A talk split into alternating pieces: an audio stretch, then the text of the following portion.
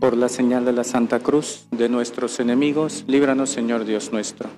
En el nombre del Padre y del Hijo y del Espíritu Santo. Amén. Señor mío y Dios mío, creo firmemente que estás aquí, que me ves, que me oyes. Te adoro con profunda reverencia. Te pido perdón de mis pecados y gracia para hacer con fruto este rato de oración. Madre mía Inmaculada, San José, mi Padre y Señor, Ángel de mi guarda, intercede por mí.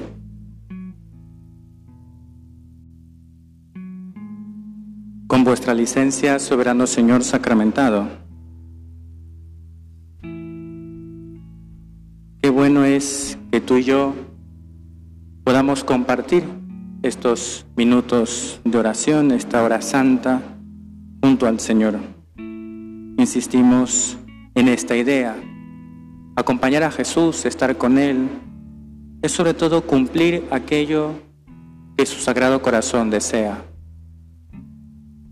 Es un deseo del Señor que desde lo más profundo de su corazón quiere tenernos a su lado.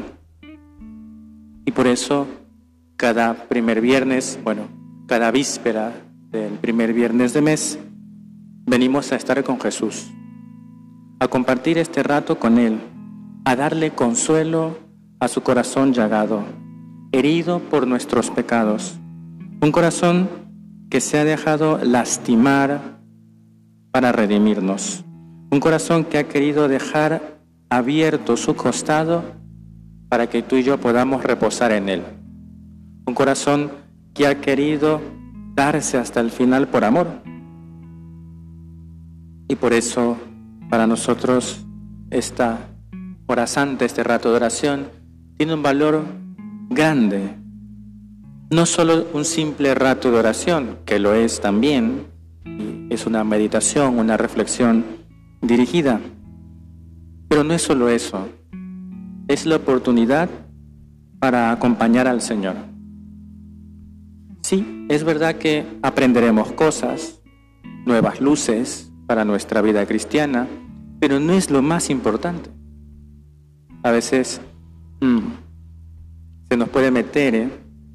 un poco pues ese, esa vena de nuestros hermanos separados, ¿no? Porque es que si la predicación es buena, pues se valió la pena.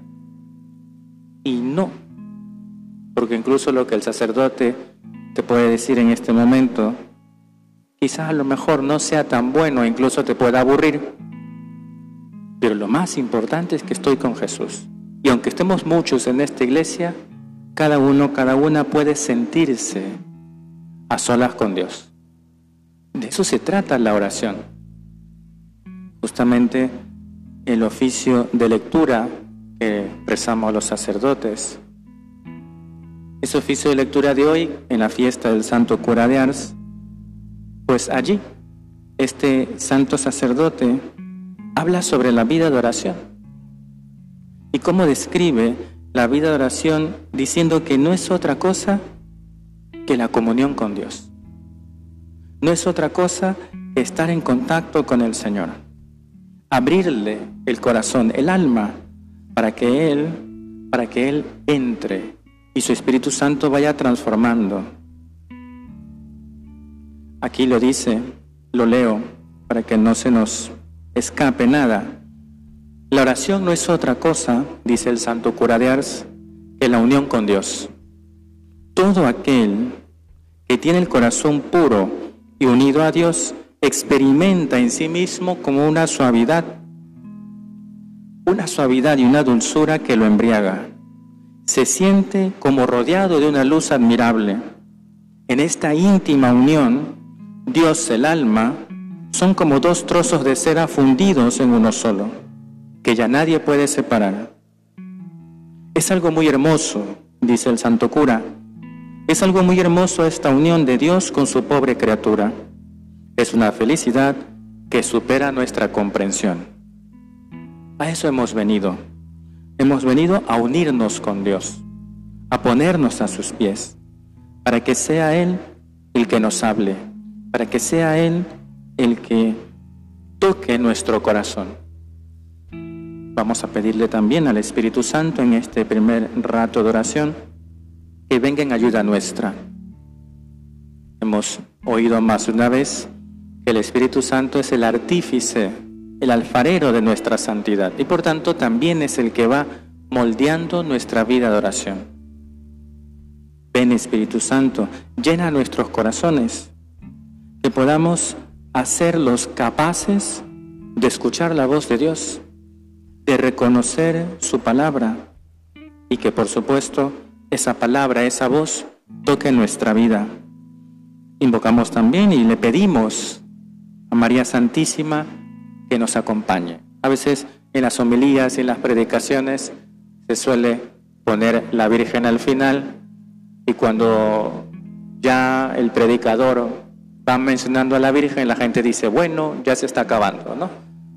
Bueno, la podemos invocar al inicio y decirle, Madre mía, acompáñanos en este rato de oración.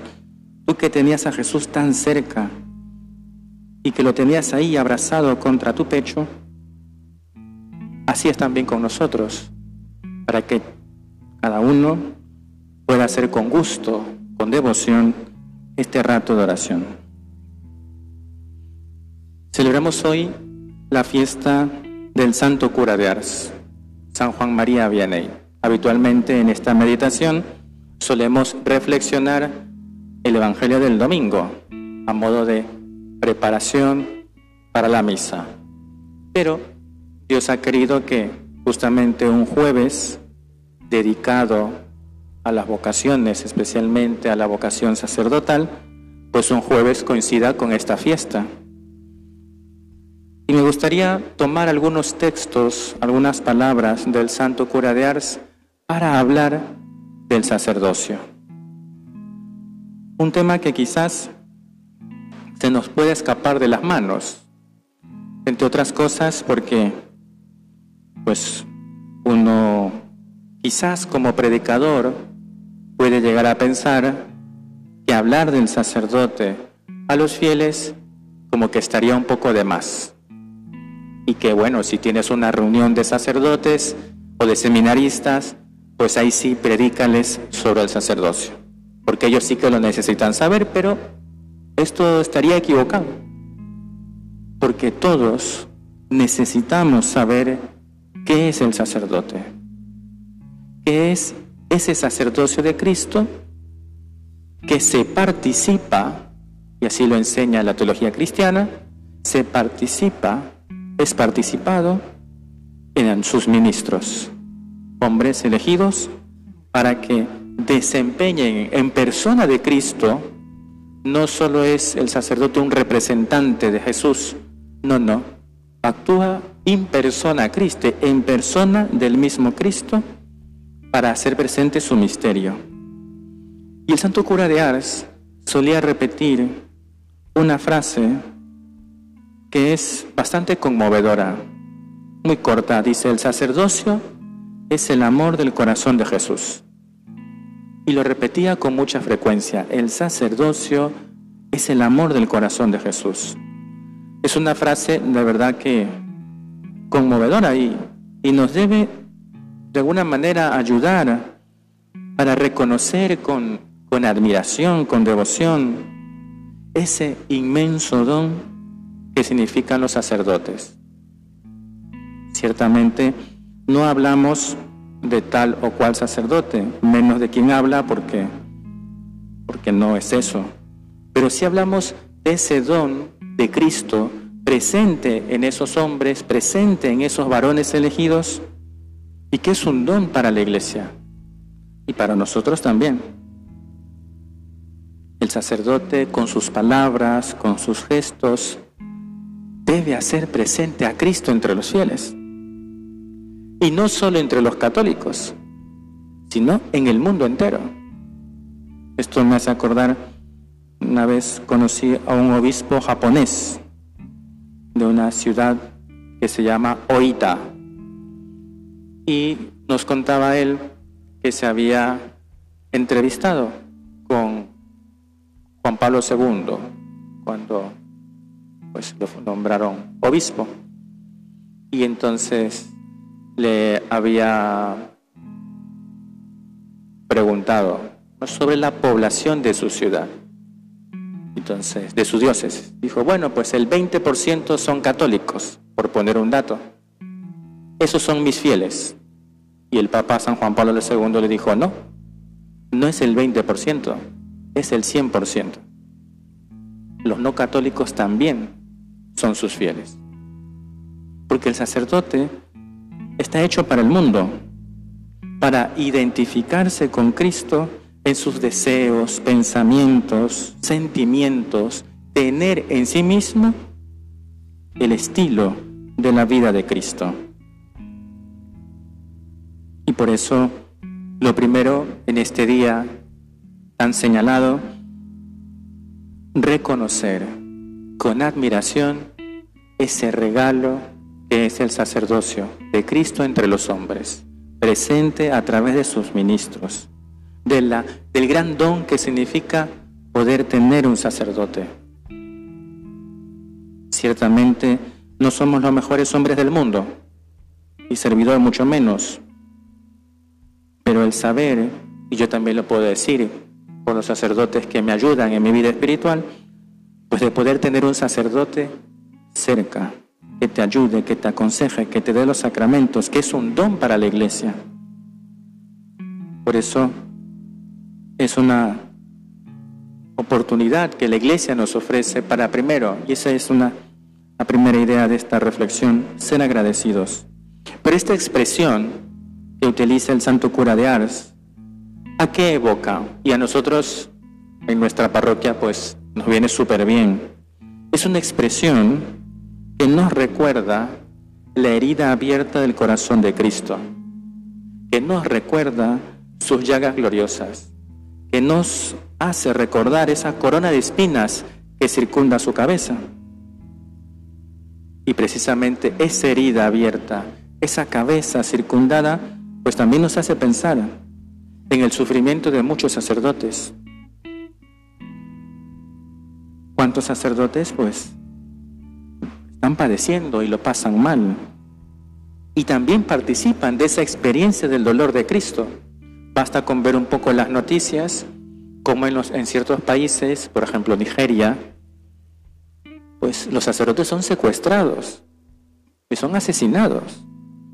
En México también y, basta con ver un poco las redes sociales, el periódico, los noticieros, y, en esos países, China también, ser sacerdotes, eso es solo para valientes. Hombres que están dispuestos a dar la vida por Cristo, que están dispuestos a padecer persecución. Sacerdotes que salen de su parroquia para visitar algún recinto, alguna comunidad y que corren el peligro de que los secuestren y que los maten. Pues esa, esa herida del corazón abierto, pues nos recuerda el sufrimiento de tantos sacerdotes. Pero es verdad también que hay situaciones que son penosísimas y del todo deplorables y que la iglesia sufre ante la infidelidad de algunos de sus ministros y no vamos a cerrar los ojos ante ese problema. Bien, dicen que la característica o la temperatura espiritual de una sociedad es la temperatura espiritual de sus sacerdotes. Va de la mano. Porque, como decía San José María, que si un sacerdote se salva, mil almas van detrás de él. Mil por decir, muchas más. Y es verdad que cuando nos enteramos de estas pues, noticias dolorosas ante los pecados y muchas veces graves, gravísimos y escandalosos de los ministros del Señor, pues sí también tendremos que preguntarnos, ¿qué hacemos por los sacerdotes? Si rezamos por ellos, si nos preocupamos por su bien espiritual, si realmente pedimos al Señor que los cuide, que los proteja. Y también, pues esos, esas noticias dolorosas, pues también nos ayudan a pensar en tantos buenos pastores, que son la mayoría, que siguen entregando su vida a Dios en las almas. El cura de Ars pues era muy consciente de esta realidad. Era muy consciente de sus, de sus miserias, como cualquier ser humano, cualquier cristiano se da cuenta. Pues de que tenemos dificultades, de que somos de carne y hueso. Sin embargo, sí se convierte el santo cura de Ars en modelo para todo sacerdote. Decía el santo cura, un buen pastor, un pastor según el corazón de Dios, es el tesoro más grande, más grande que el buen Dios puede conceder a una parroquia y uno de los dones más preciosos de la misericordia divina. Con qué pasión, con qué cariño, pues el cura de Ars hablaba del sacerdocio y lo veía siempre como un gran don. Un pastor según el corazón de Cristo. Hemos dicho ser agradecidos, pero también hay que pedir. ¿Qué es lo que queremos? Sacerdotes según el corazón de Cristo. Que estén dispuestos a sacrificarse por los demás estén dispuestos a predicar, a confesar, a visitar a los enfermos. Eso es lo que necesitamos. Para el cura de Ars, ser sacerdote es un gran don. Dice el santo cura, qué grande es el sacerdote. Si se diese cuenta, moriría. ¿Por qué? Porque Dios le obedece. Pronuncia al sacerdote dos palabras y nuestro Señor baja del cielo al oír su voz y se encierra en una hostia pequeña. Tan grande es que Dios le obedece y que Dios se hace presente por las palabras del sacerdote y por la acción del Espíritu Santo en las especies eucarísticas. Y por eso para el cura de Ars tenía clarísimo que sin, sacerdote, pues nos venimos abajo. Sin sacramentos no puede haber vida cristiana. ¿Cuántas veces eh, muchos pretenden ser católicos sin sacramentos? Eso no, o podrá ser otra cosa, un Gandhi de la vida, pero no podrá ser cristiano.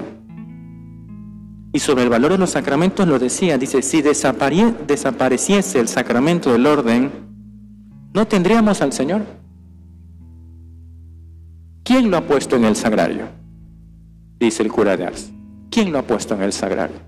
Es el sacerdote.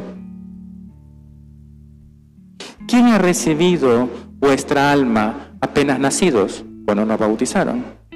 El sacerdote. ¿Quién la nutre para que pueda terminar su peregrinación? El sacerdote. ¿Y quién la prepara para comparecer ante Dios lavándola por última vez en la sangre de Jesucristo. El sacerdote, siempre el sacerdote. Y si esta alma llegase a morir a causa del pecado, ¿quién la resucitará y le dará el descanso y la paz? También el sacerdote. Decía el cura de Ars, después de Dios, el sacerdote lo es todo.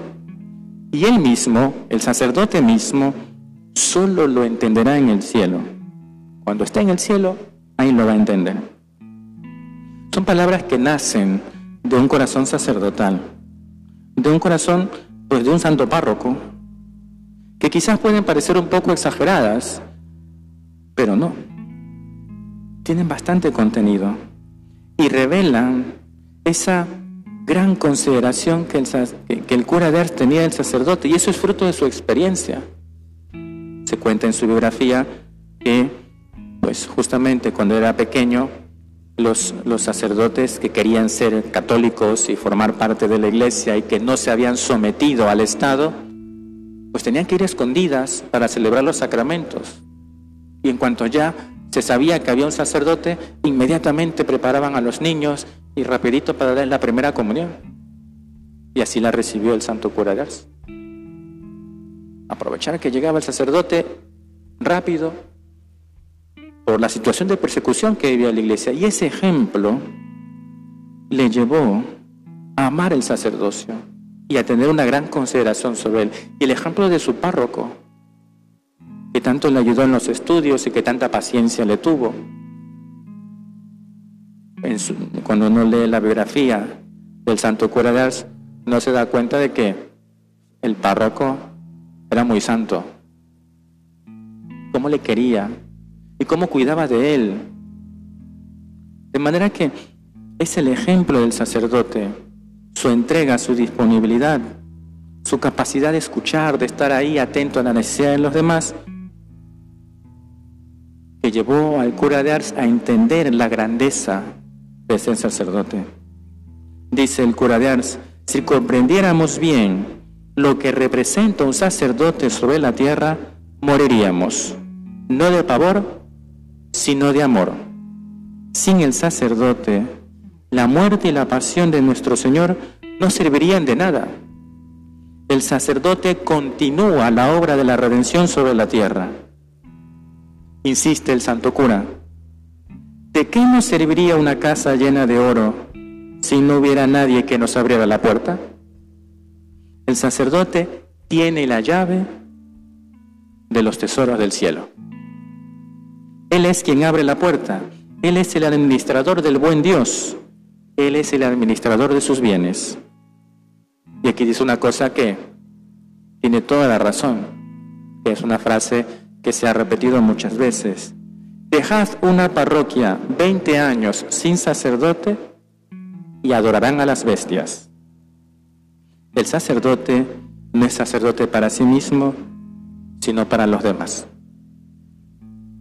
Por eso, ante la escasez de vocaciones y sacerdotes, hay que rezar, hay que pedir, hay que proponer.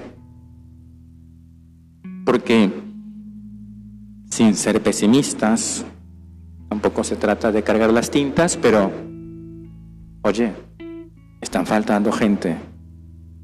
Cada vez menos gente se bautiza, cada vez menos gente hace los sacramentos, cada vez menos gente se casa.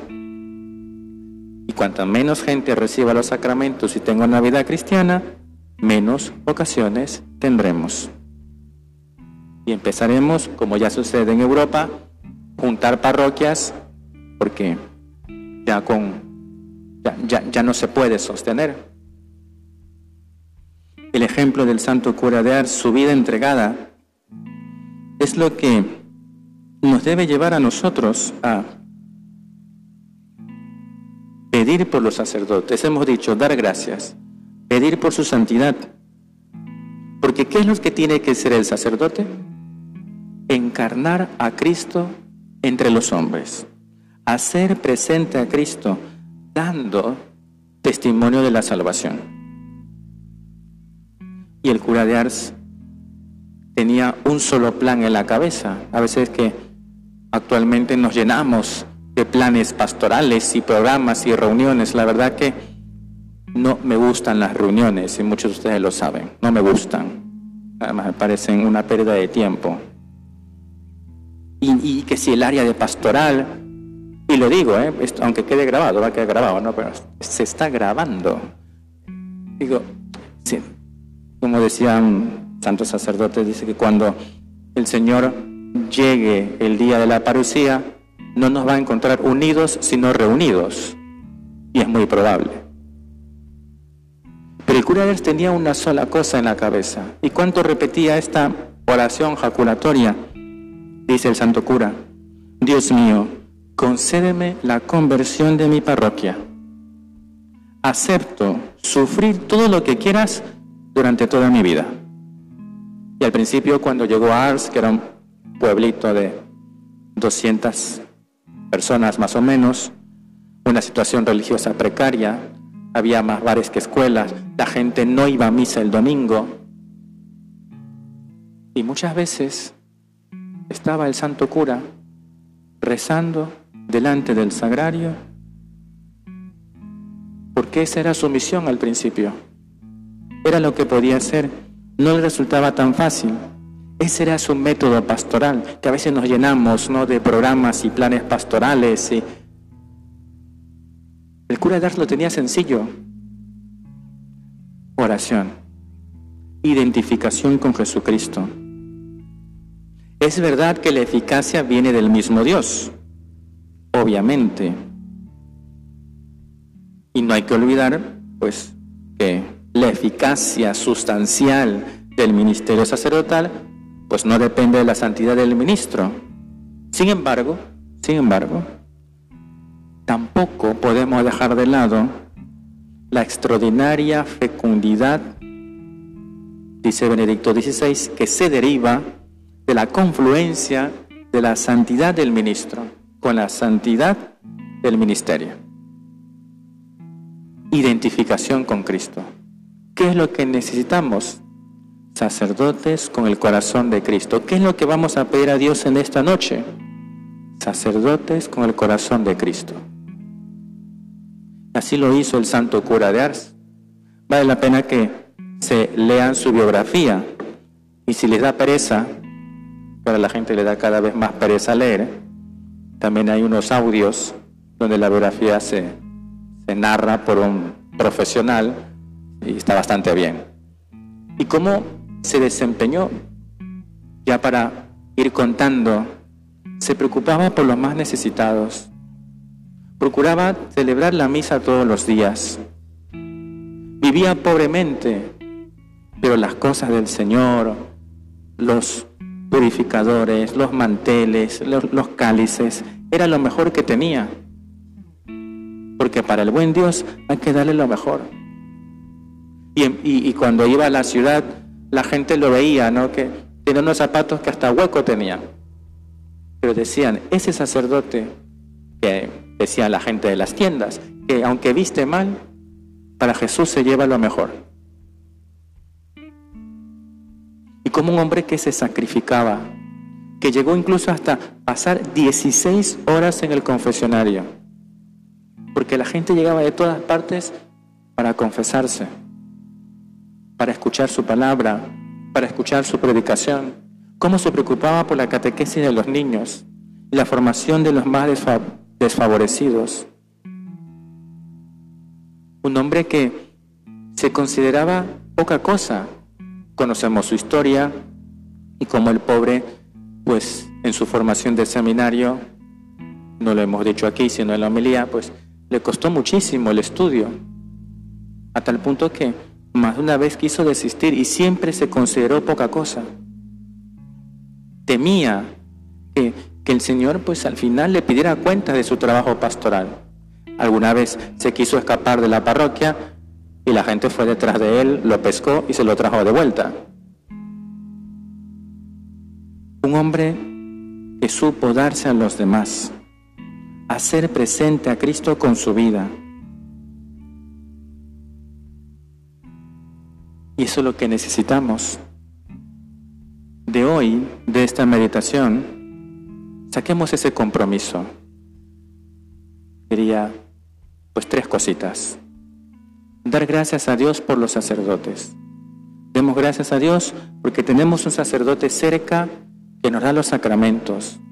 Pedir, segunda cosa, por la santidad de los sacerdotes, para que el Señor vaya transformando su corazón como el corazón de Cristo.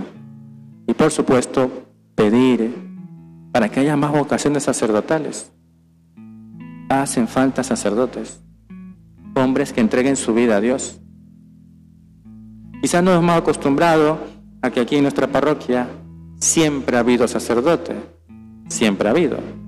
Yo tengo eh, la lista de los párrocos, desde el primero hasta el último. Y ahí me parece que no hay un periodo demasiado extendido, casi siempre ha habido sacerdote, nunca han faltado. Pues es una bendición y hay que darle gracias a Dios. Pero ya hay lugares donde faltan. No nos quedemos cruzados de brazos. Y mañana que tenemos la adoración eucarística en la capilla, y una vez le digo, de 8 a 12 y de 2 a 8, venga a la capilla del Señor, del Santísimo, para pedir por las vocaciones sacerdotales. Un corazón como el de Cristo. El Señor, pues, nos ayude a reconocer la grandeza de este don que es el sacerdocio. Quisiera terminar con un pequeño, una pequeña reflexión, podríamos decir, que puede ayudarnos también para ya ir cerrando esta meditación, esta reflexión, que ha sido de verdad pues un poquito más larga de lo habitual, pero, pero que viene bien de vez en cuando alargarse. Es un pequeño poema sobre el sacerdote. Y con esto cerramos.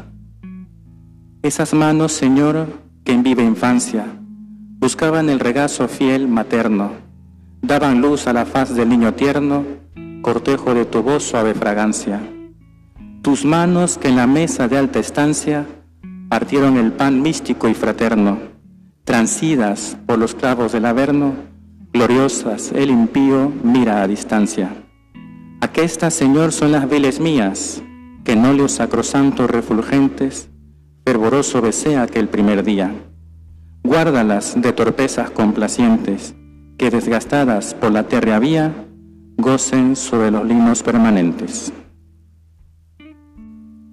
Te doy gracias, Dios mío, por los buenos propósitos, afectos e inspiraciones que me has comunicado en esta meditación.